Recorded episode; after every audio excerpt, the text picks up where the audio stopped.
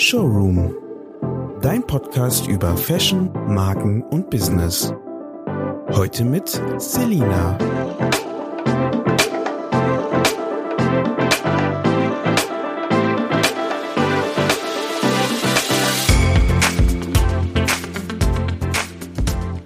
Hallo und herzlich willkommen beim Showroom Podcast, der Podcast für Fashion, Business und Brands.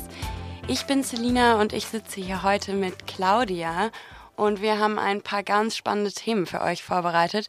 Und zwar werden wir uns heute mit dem Thema Styling beschäftigen, also vor allem auch, was macht gutes Styling aus. Dann ein Thema, was ich auch sehr interessant finde, Modetrends und existieren die überhaupt noch? Was sind das für Trends? Und zum Schluss noch ein Thema, was mir persönlich auch am Herzen liegt, das Thema Nachhaltigkeit, was es bedeutet, nachhaltig zu sein und wie man ein gutes, nachhaltiges Label aufbaut willst du dich zunächst einmal vorstellen, Claudia? Also was du machst, ein bisschen was zu deiner Ausbildung erzählen. Erstmal vielen Dank, Selina, dass äh, ihr mich eingeladen habt zu eurem Showroom-Podcast. Vielen Dank dafür. Und ja, also ich arbeite seit äh, vielen Jahren in der Mode als Fashion Stylist, Fashion Director, äh, als Visionär fokussiert auf Fashion Editorials, Image Campaigns äh, für Werbung, Brand Images, Fashion Shows, on und offline. Und äh, ja, mein äh, Interesse an der Mode äh, ist auch für die Zukunft, new multimediale Konzepte zu entwerfen und die Mode auch äh, in ihrer neuen Revolution zu verändern.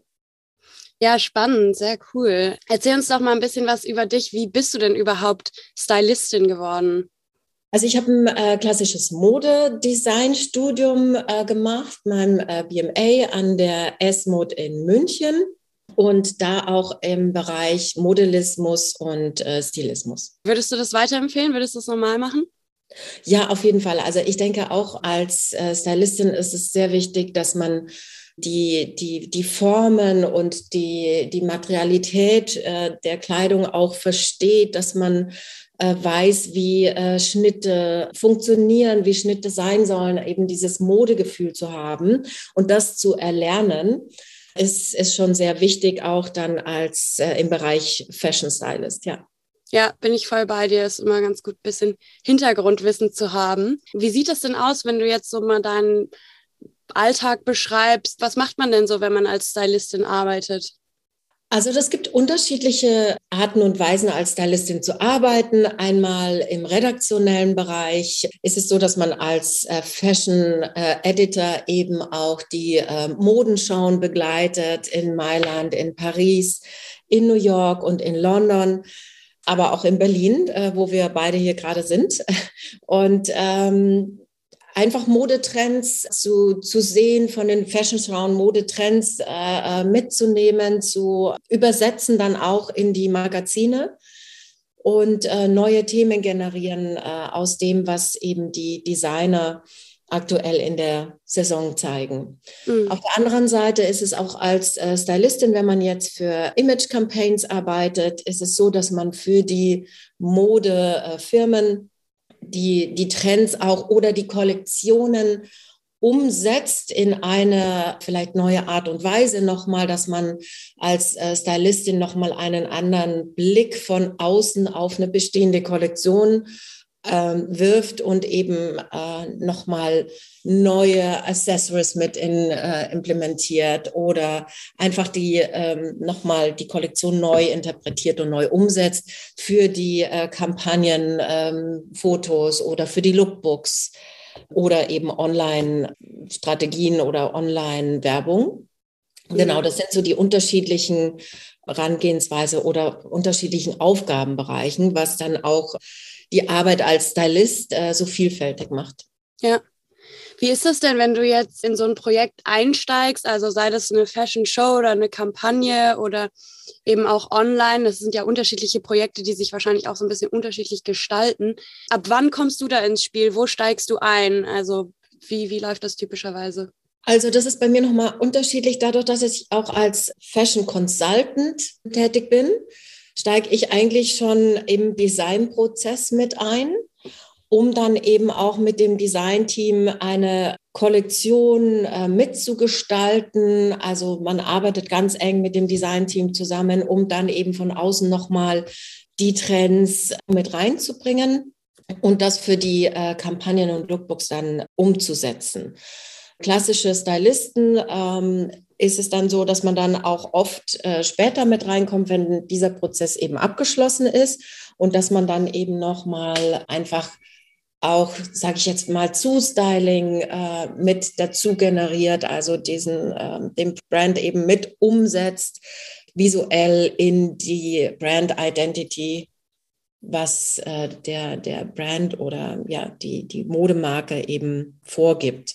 Also das sind so die unterschiedlichen. Ich komme meistens äh, vorher mit rein, dadurch, dass ich eben auch als Fashion Consultant arbeite und äh, das dann schon mitgestaltet, diesen Prozess. Das ist ja total schön, wenn du da die Möglichkeit hast, eigentlich von Anfang bis Ende mitzuwirken und das Ganze auch so ein bisschen zu begleiten. Das stelle ich mir sehr spannend vor. Es ist halt einfach auch wichtig, dass man, äh, wenn man sagt, man arbeitet als Fashion Stylist und ist eben auch ähm, mit vielen Brands oder dadurch, dass man eben auch auf den Modenschauen ist, dass man äh, viel noch von außen auch mit reinbringen kann für einen Brand, der ja dann doch immer sehr auf seine Brand fokussiert ist und auf das, was halt in einer Firma passiert, in einer Struktur von einer Firma, die ja sich sehr schnell eben auch innerhalb einer Firma dreht, ähm, ist es dann eben so wertvoll, einen Fashion Consultant oder einen Fashion Stylist von außen mit reinzubringen, um eben dann nochmal äh, die Trends oder das Gespür, was gerade äh, draußen als Zeitgeist ähm, in einer Gesellschaft passiert, mit äh, reinzutragen. Hm. Was treibt dich denn generell bei deinem Beruf an? Also für mich war es eigentlich schon sehr früh klar, dass ich entweder was mit Mode machen möchte oder mit Fotografie. Also ich bin ein sehr visueller Mensch und ein sehr kreativer Mensch. Und ähm, ja, also ich denke, ich habe mich frühzeitig berufen äh, gefühlt und ähm, mit, mit Mode zu arbeiten und einfach das Interesse. Aber es ist, äh, denke ich, in jedem Beruf so, dass man einfach sein Talent und sein Interesse äh, finden muss für eine Sache, weil dann, äh, wenn man Dinge eben auch gerne macht, dann hat man da auch äh, eine Passion dafür, ähm, sich da rein zu ähm, werfen und eben neue Dinge zu sehen, neue Dinge gestalten. Und ähm, ja, eben das ähm, gerade auch in der Mode äh, Dinge zu verändern. Und ähm, es ist ja so, dass eben vom Design her oder von Mode als Modestylist verändert man ja auch eine Industrie. Also man ist ja in einem Prozess, wo viele Dinge entstehen, aber sich auch verändern. In der Modeindustrie haben wir das auch gelernt äh, durch die äh, Pandemie, wo dann eben auch viel Firmen sehen mussten, dass es eben auch ihre Prozesse mit der Supply Chain, also mit der Lieferkette zusammenhängen. Wenn das gestört ist, was passiert dann? Äh, wie verändert sich die Mode auf der einen Seite eben durch die Lieferkette? Äh, wenn, wenn Dinge, Prozesse gestört sind, aber eben auch durch das Verhalten der Konsumenten. Äh, die sich dann vielleicht ähm, ja jetzt nicht mehr jeden Freitag, jedes Wochenende fürs Ausgehen angezogen haben, sondern einfach zu Hause auf der Couch saßen und dann die Jogginghose anhatten. Die Mode gestaltet, aber eben verändert sich auch selber. Und das ist eben ein spannender Prozess, was mich so daran interessiert, eben auch an, an einer Veränderung äh, mitzuwirken. Ja, kann ich sehr gut nachvollziehen. Wir haben ja von der Uni her auch unser eigenes Label Bear. Und ich habe ja selbst auch eine eigene Modemarke. Was würdest du denn sagen, was macht gutes Styling aus und was sind so deine Learnings aus den letzten Jahren? Was würdest du jungen Modeschaffenden für Tipps auf den Weg geben zum Thema Styling? Also ich denke, dass äh, Styling für ein Brand sehr, sehr wichtig ist, um eben auch seine Brand Identity nach außen äh, zu tragen. Und oftmals ist es ja dann so, dass man als ähm, Fashion Brand dann im Bereich Kleidung oder als Brand äh, grundsätzlich vielleicht auch äh, ein, ein Brillenbrand ne? oder ein, ein Accessoire-Brand äh, braucht man ja immer auch nochmal, ich sage jetzt, ähm, ein Zustyling. Sei es jetzt für ein Modebrand, wenn man jetzt keine äh, Schuhe äh, passend dazu auch äh, entwirft, äh, braucht man das natürlich. Und dieses ganze Zustyling oder Accessory-Bereich, definiert natürlich auch nochmal, oder Schmuck auch, definiert äh, auch nochmal einen äh, Brand oder kann einfach die Brand Identity nochmal mehr highlighten und mhm. rausheben. Also deswegen ist das ganz wichtig, dass man da auch darauf achtet, jetzt auch als, als ähm, Designer, so wie du jetzt ähm, ne, für deine Brand eben mhm. das genau definierst, wo steht dein Brand? Also was, was möchte ich mit meiner Mode aussagen? Oder wo, was, was, warum sollen die äh, Consumer meine Mode kaufen? stehe ich. Und deswegen ähm, ist mir auch immer ein, eine Haltung in der Mode sehr wichtig. Also auch in Bezug mit Designern, so jetzt mit, dir zu arbeiten, zu sagen, wo, wo ist deine Haltung, wo ist dein, deine ähm, USP, aber auch, um das eben nochmal mehr äh, darzustellen. Hm. Also würdest du sagen, es ist einfach wichtig, dass man weiß, wer bin ich als Brand, was möchte ich kommunizieren und dementsprechend dann auch sein Zustyling wählt also eben guckt, welche Labels repräsentieren mich gut oder machen Dinge, die mir als Brand auch gefallen. Absolut. Und das ist halt auch so, wenn man dann äh, wieder als Fashion Editor auch arbeitet, als Stylist, ist, ist es ja so, dass man dann auch Themen generiert oder wir würden jetzt zusammenarbeiten, dann hast du ein Thema, was du für deine Kollektion in dieser Saison ähm, dir als äh, Entwurf gegeben hast. Und äh, man setzt es dann um auch zum Beispiel ähm, Teams zusammenzustellen. Wichtig natürlich auch eine Fotosprache zu entwickeln zu deinem Thema, zu deinem, ähm, ja, zu der Umsetzung, dass man den richtigen Fotografen dazu auswählt, dass man das richtige Herren-Make-up-Team dazu auswählt. Ähm, weil auch so wie du als Designer äh, deine eigene Identity hast, hat natürlich äh, jedes kreative Team oder kreative, ja, jeder kreative äh, Personality, die du in ein, ein Team für die Umsetzung deiner Brand-Image äh, mit reinnimmst, einen eigenen, eine eigene Handschrift. Hm. Und das muss halt auch zusammenpassen und eben nochmal deine ähm, ja, Idee nach außen hin zu highlighten oder nochmal zu potenzieren, es nochmal verständlicher zu machen. Du ähm, hast ja auch viel als Fashion Editor gearbeitet und da ist es ja, wenn ich das richtig verstanden habe, eine der Aufgaben auch Trends zu filtern und eben zu präsentieren. Wie würdest du sagen, hat sich die Modeindustrie in den letzten zehn Jahren im Hinblick auf Trends verändert? Wie wichtig sind Trends noch? Also ich denke, Trends gibt es noch, aber es ist nicht mehr so ähm, wichtig, eben auch durch Instagram, durch die ganzen sozialen Medien, die sich dann eben, die das bedingt haben, dass, dass jeder so seinen eigenen Style auch ausleben kann und äh, seinen eigenen Style eben auch hat oder auch die Sicherheit hat, seinen eigenen Trend zu generieren. Es wird natürlich in der Mode immer noch Trends geben, also wie jetzt im Moment äh, Y2K oder die 90er. Das ähm, gibt es ja schon seit äh, langem, dass immer äh, Jahrzehnte auch neu als Trend wieder äh, interpretiert werden. Aber ich denke, es hat sich schon dahingehend geändert, dass jeder auch so seinen eigenen Trend, seinen eigenen Style ausleben kann. Welche Rolle würdest du sagen, du hast es gerade auch angesprochen mit den sozialen Medien, spielen diese sozialen Medien wie Instagram und TikTok beim Thema Trends? Also man kann sie halt natürlich schneller umsetzen. Es ist eben so, bei, bei Printmedien ist es halt immer noch ähm, die, die ähm, Geschwindigkeit, die da äh, fehlt, auch Trends äh, nach außen zu tragen. Äh, deswegen haben ja auch viele Online-Magazine äh, da auch die Printmedien überholt oder Printmedien oder Verlage dann ihre eigenen Online-Magazine etabliert, weil sich eben Trends schneller generieren, aber vielleicht auch dann wieder schneller weg sind. Und mhm. natürlich ist äh, Social Media nochmal so ein ganz anderer Katalysator, ein ganz anderer Motor, äh, der das dann eben anders oder TikTok auch anders äh, schneller in eine Community reintragen kann. Ja, klar, diese sozialen Medien bringen natürlich eine ganz schöne so Schnelllebigkeit oder Kurzlebigkeit hervor. Wie macht sich denn diese Veränderung in deinem Beruf bemerkbar? Also ich habe mich ähm, letztens auch mit, die, mit, mit äh, auch mit Fotografen, Stylisten, Make-up-Leuten, wo wir dann auch gesagt haben, Mensch, es ist so schade, dass sich so iconic Pictures nicht mehr so etablieren, weil natürlich äh, alles sehr gleich ist im Format.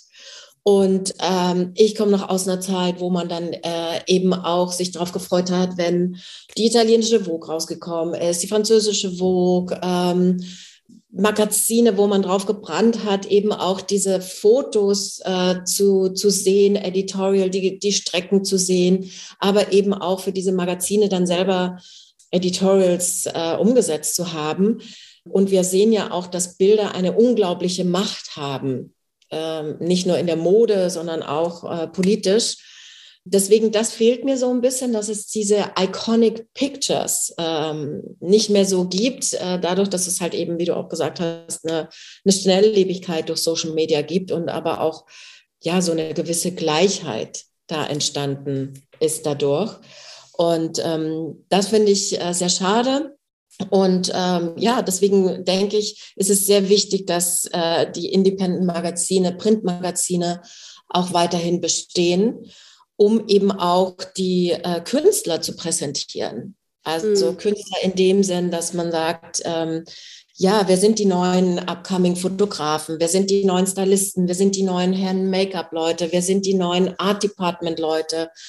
das ist halt eben auch so was, wo, wo man, ähm, wo es ja so eine Curation dann auch gibt, ne, in den unterschiedlichen Medien, die dann auch äh, durch, durch Instagram eben wegfällt. Aber natürlich auf der anderen Seite kann man dann eben auch als Influencer, nicht nur als Celebrity oder in klassischen Sinne ein Influencer, äh, eine Community erreichen, sondern auch eben als, als Talent. Aber ähm, ich finde schon sehr schade, dass, dass diese, diese Bildwelt äh, wegfällt eben auch. Ne? Man sieht es ja auch so out of home, die großen Plakate finden jetzt gar nicht mehr so statt. Äh, wenn man jetzt denkt, Times Square, klar, da ist diese Moving Images. Ähm, da findet das noch statt, dass man so eine, ähm, die Werbung auch so wahrnimmt. Also die Werbung hat sich ja dann auch die Mode als ähm, Katalysator eben auch genommen, um eben als Lifestyle ähm, für Automarken zum Beispiel oder für Produkte, Lifestyle-Produkte, die jetzt nicht unbedingt aus der Mode kommen, aber im Lifestyle-Bereich sind, ähm, das dann zu, zu transportieren. Ne? Das ist eben auch so, geht es nach Daten und nach Geschwindigkeit und jeder sucht natürlich da den perfekten Kanal für sich, ähm, für sein Produkt. Ähm, wo es dann am, am meisten Ziel, die, die Reichweite hat. Ich finde das einen ganz spannenden Aspekt, was du erwähnt hattest mit der Wahrnehmung. Also das stimmt natürlich, wenn ich jetzt so ein Magazin vor mir habe, dann nehme ich das ganz anders wahr, blätter da vielleicht auch mehrmals durch, habe das dann irgendwie so neben mir liegen, während natürlich so Apps wie Instagram, da muss man wirklich darum kämpfen, dass man da seine Aufmerksamkeit bekommt, dass mhm. man auch seine Zielgruppe erreicht und nicht in der ganzen Masse untergeht. Wie wichtig würdest du denn sagen, ist der Blick auf das Zielpublikum und ist es überhaupt heutzutage noch möglich, so ein gewisses Publikum zu erreichen? Ja, also es ist äh, ähm, beides mal ja. Es ist mhm. wichtig, dass man äh, seine Zielgruppe kennt um auch äh, fokussiert auf das äh, oder fokussiert seine Kollektion so auszurichten, dass es natürlich gewollt ist, dass, dass die Leute es mögen und dass die Leute es kaufen, um diese ganze Überproduktion, was ja unser größtes Problem äh, im Moment in der Mode ist, äh, zu vermeiden. Und äh, ja, natürlich braucht man die Reichweite und kann sie natürlich auch nutzen durch die Social Media. Aber ich denke, dass es oftmals ähm, so ist, dass wenn man anfängt, dass man anfängt, äh, durch Freunde so eine, sich eine eigene Community aufzubauen. Und äh, die Community kann dann wachsen. Aber dann ist es eben eine Community, die einfach auch ja, einen, einen Bestand hat, ne? die, die nicht so schnelllebig ist. Und dass man sagt, okay, man springt von einem Brand zum anderen oder da gefällt einem dies, da gefällt einem jenes äh, sondern dass man eben auch so ein, ein Love-Brand hat und ähm, sich dann mit diesem Love-Brand eben auch ähm, seine eigene Garderobe und dadurch auch wieder seinen eigenen Style generiert. Also insofern finde ich das schon wichtig, ähm, als Designer sich eine eigene Community aufzubauen. Mhm. Aber wenn man jetzt, ich bin, wir haben das zum Beispiel gerade bei unserem Brand, wenn man jetzt so eine Zielgruppe aufgebaut hat, die total, wie du sagst, natürlich erstmal aus Freunden und irgendwie Familie besteht, wie schafft man es denn dann von da quasi weiterzugehen, dass man auch ja, fremde Follower generiert oder irgendwie nochmal die Reichweite erhöht? Was würdest du sagen, ist da so nötig?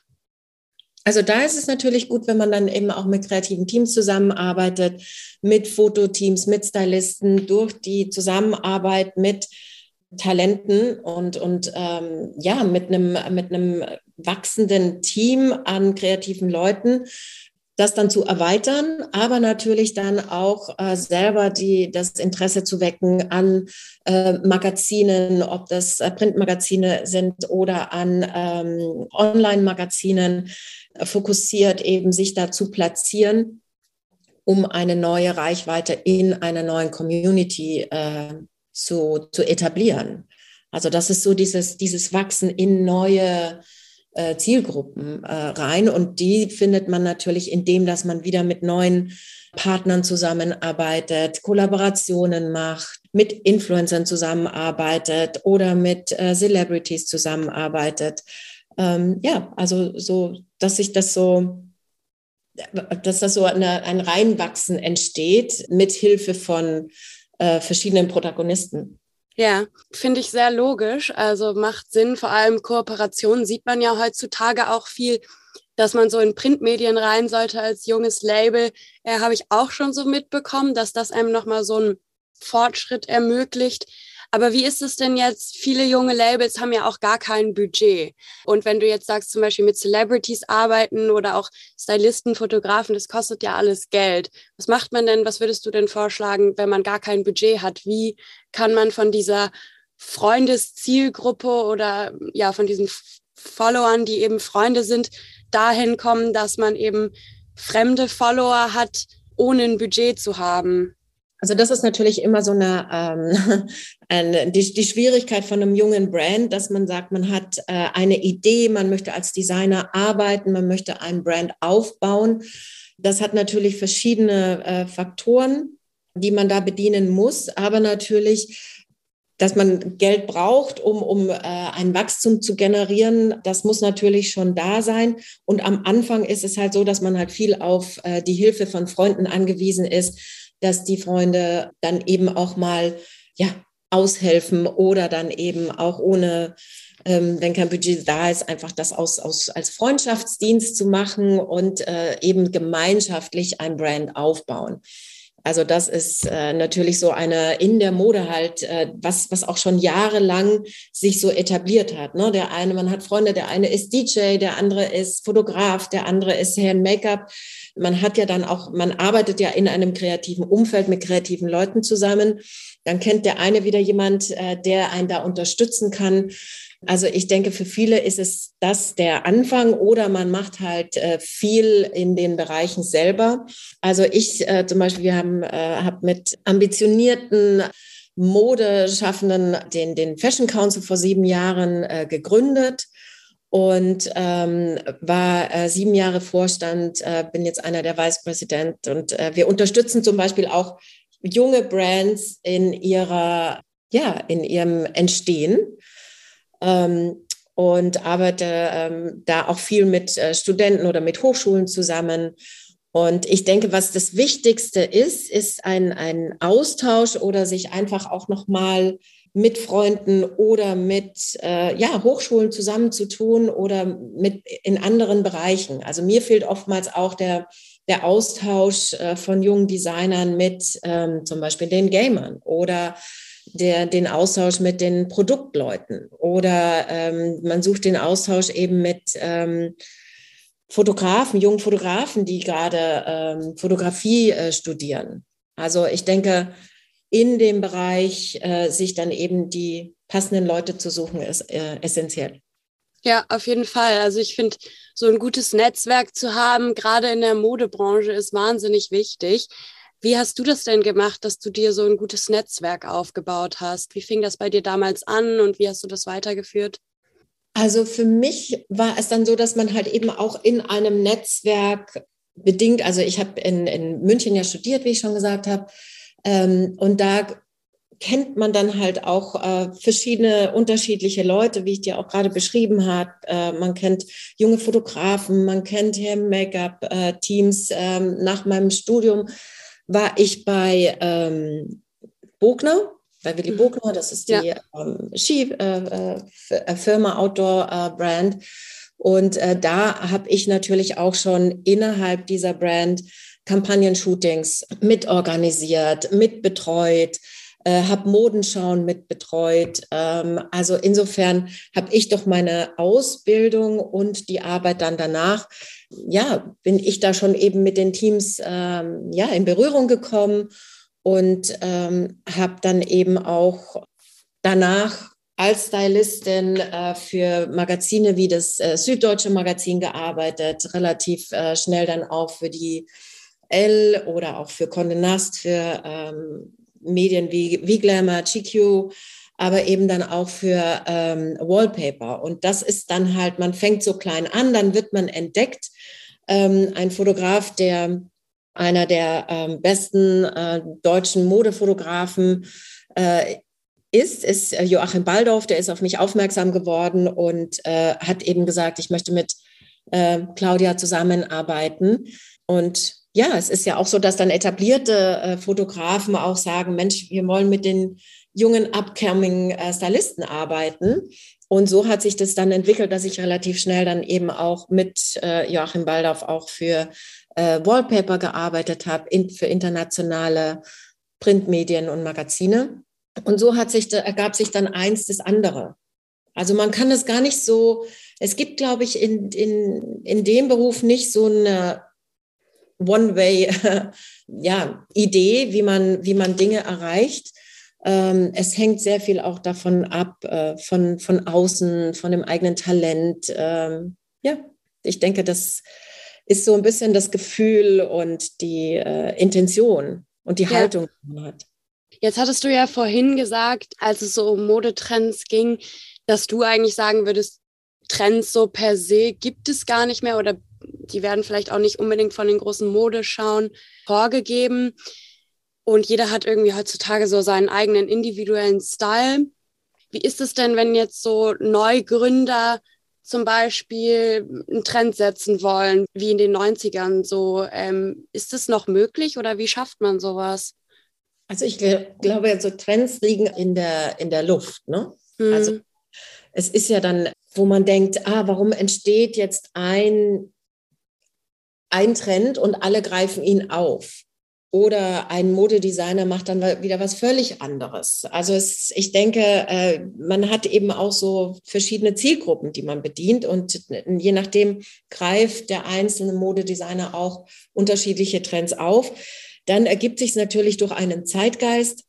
Also wenn jetzt Y2K oder durch Netflix zum Beispiel mit Euphoria, das ist ja ähm, auch so Mode, ähm, Kostümbildner, ne, die auch als ähm, in, in, aus der Mode kommen und äh, die aber auch zum Beispiel eine Serie ausstatten. Die kreieren ja auch Trends oder einen Trend, der sich dann wieder mehr in die ganze ähm, Masse zum Beispiel reinträgt. Und das greift dann eben auch zum Beispiel ähm, die Fast Fashion wieder auf oder die Modeindustrie. Ne? Das ist ja auch so ein Zeitgeist. Welche ähm, welche Generation will man erreichen? Und ähm, von daher, wo, wo holt sich diese Generation dann ihre Trends auch wieder? Und da ist natürlich auch der Second-Hand-Markt ein, eine Trendgebung schon fast. Ne? Wenn man sagt, man geht jetzt irgendwie Vintage einkaufen und äh, da sind natürlich die 70er Jahre äh, Schlaghosen und, und Flared äh, Jeans oder äh, jetzt im Moment diese 80er Jahre Blazer äh, Trend, dann findet man das natürlich und setzt es dann anders um. Oder die Musik gibt Trends vor. Also das äh, Trends kommen nicht nur unbedingt äh, aus der Mode. Mode greift selber auch Trends aus anderen Bereichen auf. Ja, ich, äh, ich studiere Modemarketing und da haben wir uns im zweiten Semester, glaube ich, auch ausführlich mit beschäftigt und haben uns eigentlich vieles Zukunftsinstitut angeschaut, was ja auch so die Megatrends, sage ich mal, interpretiert und wiedergibt. Und da ist ein großes Thema ähm, Neoökologie, was so in Richtung Nachhaltigkeit geht. Und jetzt hattest du auch gerade schon ähm, Secondhand-Mode angesprochen. Was bedeutet es denn für dich persönlich, nachhaltig zu sein? Also für mich ist es so, ich habe äh, natürlich äh, durch, durch, die Zeit, in der ich in der Mode gearbeitet habe, äh, eben in den äh, 90ern, ja, ab, ab, ab den 90ern, ähm, natürlich ein, selber einen sehr großen äh, CO2-Footprint, den ich jetzt so nicht reduzieren kann. Was ich mach, aber machen kann, ähm, dass ich halt äh, die äh, in der Modeindustrie selbst, ja, meine Idee der, der Nachhaltigkeit oder durch die Erfahrung, die ich äh, jahrelang gesammelt habe, ähm, in der High-Fashion-Industrie Dinge zu verändern. Also zum Beispiel ähm, für die äh, Neonit ist eine der größten ähm, nachhaltigen Modemessen und innovationsgebenden Messen weltweit. Und dafür kuratiere ich zum Beispiel ähm, weltweit nachhaltige äh, Modebrands. Also das sind Upcoming Designer, aber auch äh, Established Designer, Avantgarde Designer, aber auch äh, eher kommerzielle äh, Brands wie äh, The North Face, Timberland, ähm, National Geographic, aber eben auch ja, unterschiedliche etablierte Brands in der Nachhaltigkeit schon, um eben auf das Thema aufmerksam zu machen. Und da ist es eben so, wenn man jetzt aus der High Fashion kommt, so wie ich, äh, sieht man natürlich ähm, in Bezug wieder auf, auf dich und auf dein Studium, äh, was Marketing eben ausmacht. Also nachhaltige Mode stellt sich oft sehr ja, sehr nachhaltig da, muss ich jetzt schon sagen. Mhm. Ähm, und viele haben natürlich auch die, die Idee von nachhaltiger Mode, dass es halt sehr öko ist, dass es alles sehr leinen, ähm, leinig aussieht und, und äh, einfach nicht äh, cool und modern. Und ja, da arbeite ich eben mit den Brands zusammen und schaue eben auch mit Neonit, äh, die Brands so darzustellen und so zu präsentieren, dass man erstmal gar nicht sieht, dass es nachhaltige Brands sind und einfach ja, die Brands cool umzusetzen. Weil für mich, also ich habe immer so ein Mantra, wenn es nicht gut aussieht, sei es nachhaltig oder ähm, für die High Fashion, äh, wird es auch niemand kaufen. Ja, bin ich voll bei dir. Ich finde auch tatsächlich das total wichtig, dass Nachhaltigkeit heute endlich mal modern interpretiert wird und eben nicht so altbacken immer rübergebracht wird. Deswegen finde ich das total spannend, was du da bei der Neonit machst. Erzähl noch mal so ein bisschen von der Neonit. Was genau hast du da gemacht? Wie sah das aus? Also wie gesagt, das ähm, für mich war immer schon das, das, das Thema auch ähm, relevant. Wie äh, stellt sich die Mode dar oder was äh, kann man in der Mode neu, ähm, ja, eben die, es sind ja nicht nur die Modetrends, sondern auch die Trends in der Mode, was ich vorhin schon gesagt habe, dass wir sagen, okay, jetzt ist ein, also ich sage immer, Nachhaltigkeit äh, soll kein Trend sein, weil Nachhaltigkeit soll gegeben sein. Also ja. weil Trends kommen und gehen äh, und verändern sich, aber Nachhaltigkeit bleibt. Und äh, eben wenn man aus, aus einer Welt kommt, so wie ich, die halt einfach auch Überproduktion generiert, dass man eben sagt, ähm, wie kann man das ändern? Also wie kann man ein Modesystem ändern? Und deswegen äh, ist es für mich äh, als, als äh, Person auch, also nicht nur als Stylist wichtig, wie kann ich in einer Veränderung mit dabei sein?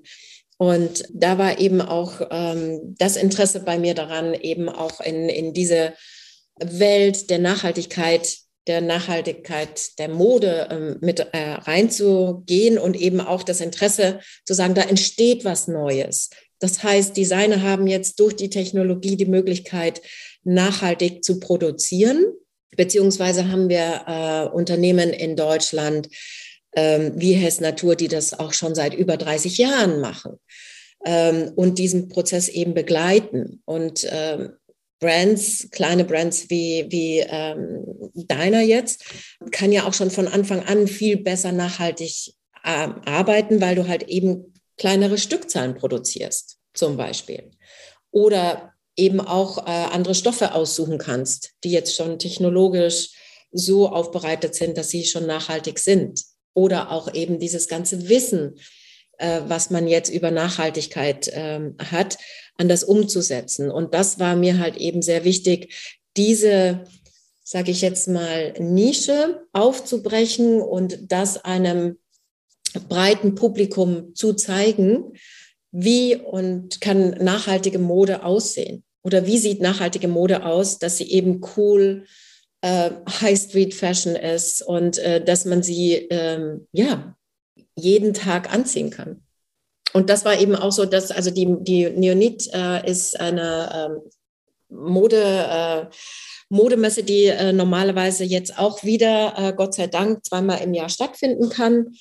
Und dazu gibt es halt dann auch zweimal jährlich eine ähm, Modenschau. Im Januar hatten wir noch eine Installation. Durch Corona konnten wir die Modenschau nicht umsetzen.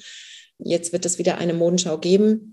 Und es ist halt wichtig, dass man eben auch diese Brands, äh, was ich durch die Curation und durch diese, diese Idee der Editorial Fashion Show, äh, durch meine jahrelange Erfahrung als Fashion Editor und Fashion Director, Brands auch zu, zu mischen, also zu, äh, miteinander zu stylen und nicht Monobrands zu zeigen, gibt es natürlich auch gleich eine andere äh, Dynamik unter den Brands, äh, durch Social Media, aber eben, dass wir es geschafft haben, eben auch das in Deutschland in den Kalender und eben auch bei ähm, der Vogue zu etablieren und eben auch diese Designer damit sichtbar zu machen, um zu sagen, was sind die nachhaltigen Designer und die nachhaltigen Brands und was macht sie aus? Und ja. man muss jetzt halt eben auch sehen, durch die Pandemie war halt oft auch so die High-Fashion-Brands, die sagen, wow, Nachhaltigkeit ist jetzt für uns ein Thema. Aber man muss es halt in Zukunft auch sehen, wie äh, beständig ist das, ne? weil die Modewelt natürlich auch kommerziell denkt und äh, natürlich sehr wirtschaftlich denkt und äh, den, den Wert natürlich auch immer dahinter sieht. Und dass man eben sagt, wie ist, ist jetzt die Veränderung? Wie kann man Veränderungen in der Mode einleiten, äh, ohne dass natürlich dann auch die Unternehmen darunter leiden? Hm. Ich finde, du hast völlig recht mit dem, was du gesagt hast, dass Nachhaltigkeit eigentlich heutzutage fast so ein Muss ist, oder so sehe ich das zumindest. Also, dass die ganzen jungen Labels sich dessen bewusst sind, dass Nachhaltigkeit einfach ein Riesenthema ist und auch was ist, was für die Zukunft beständig ist. Wie ist es denn jetzt, würdest du sagen, jetzt, du hast natürlich die Erfahrung von der Neonit, aber auch sonst, was sind denn so Labels, die du vor allem kennst, weil sie nachhaltig sind oder die dir vor allem gefallen, weil sie nachhaltig oder sehr nachhaltig sind, wo man sich vielleicht so ein bisschen was abgucken kann? Also es gibt zum Beispiel Natascha von Hirschhausen, die eine äh, Zero Waste äh, Kollektion äh, macht. Ja, die hatten wir schon mal bei uns auch im Podcast, war sehr, sehr spannend mit ihr. Äh, äh, Zuschnitt auch, wie äh, schneidet sie ihre ähm, ihre ähm, Schnitte zu, damit da am wenigsten Abfall äh, entsteht. Und selbst aus dem Abfall ähm, macht sie dann noch Accessoires. Also das ist auch sehr wichtig, äh, dass man eben sagt, okay, wie, wie weit vorne fängt man an mit der Nachhaltigkeit? Und natürlich fängt man mit, der, ähm, mit den Stoffen an. Wie nachhaltig sind die Stoffe, dass sie nicht chromgefärbt sind, dass sie eben nachhaltig produziert sind. Und äh, wie ist dann äh, der Zuschnitt, dass man einfach keinen, kein, ja, zu viel Abfall damit generiert, dass man eben sorgfältig äh, seinen, seinen Zuschnitt macht, äh, dass man eben nur das produziert, was man denkt, äh, wird verkauft. Also am, am besten wäre ähm, on demand, also dass, dass man on demand eben die ähm, mit den Consumern zusammen die Kleidungsstücke dann fertigt die dann auch gewünscht und gebraucht sind. Und deswegen bin ich auch ein großer äh, Fan von, von Drops, dass man sagt, man hat äh, zum Beispiel ein gewisses, eine gewisse Anfertigung von äh, Teilen, sei es ein Pullover, sei es ein Kleid, eine Hose, äh, die dann auch limitiert ist. Marketingmäßig ist es natürlich auch ein äh, super Tool, dass man sagt, okay, in dieser Zeit gibt es äh, ein Produkt, äh, nur so und so viel Mal und es steigert natürlich dann auch den, den Wert und de, die Begierde von den Konsumenten, dieses Teil dann zu besitzen, aber eben auch um eine Überproduktion zu vermeiden. Also ja. deswegen, es, es geht so Hand in Hand und äh, es sind ganz viele tolle Brands, äh, die, die sich da auch bemühen, eben auch zu 100 Prozent also 100 Prozent nachhaltig gibt es nicht, weil wir produzieren, also wir generieren ja indem dass wir was erschaffen, schon ein, ein, ja, ein, äh, ja, ein, ein Waste. Äh, aber ähm, dass man eben äh, darauf achtet, dass man Qualität benutzt und dass ein Produkt eben auch lange hält. Ne, das ist natürlich, wenn äh, immer so schwierig, dass man sagt, okay, klar, man möchte ja auch wachsen als Unternehmen, da auch wieder drauf zurückzukommen, wie wächst man als junges Unternehmen, braucht natürlich den Verkauf, um damit man wieder ein Value schafft und äh, das Geld natürlich generiert, äh, um dann wieder neu ähm, wachsen zu können. Das ist halt so ein bisschen die Krux auch der, der Mode, ne? Aber eben, dass man sagt, okay, man man produziert zumindest was, was Bestand hat und was dann äh, Generationen weiter vererbt werden kann, ne? zum mhm. Beispiel. Ja, das finde ich auch schön, also dass man eigentlich sich als Label vornimmt. Ich finde dieses Minimal Waste oder auch was Natascha von Hirschhausen macht, Zero Waste Konzept, total spannend. Das ist natürlich eine gute Herangehensweise. Dann mache ich das tatsächlich selber auch so, dass ich mir immer zehnmal überlege, ob ich dieses Kleidungsstück äh, wirklich die nächsten 10, 20 Jahre tragen würde, finde ich einen total guten Ansatz, das so anzugehen. Ich hätte jetzt zum Schluss noch die Frage, ob du noch irgendwelche upcoming Projekte hast, die vielleicht für unsere Zuhörer spannend sind, irgendwas, was du noch erzählen möchtest? Also ich denke, im Moment ist ja natürlich auch das, das Metaverse so ähm, sehr angesagt und, und interessant auch, ne? Äh, Web äh, 3.0. Ähm, was äh, passiert da? Wie generiert sich das? Wie nachhaltig ist es? Äh, was, was entsteht da?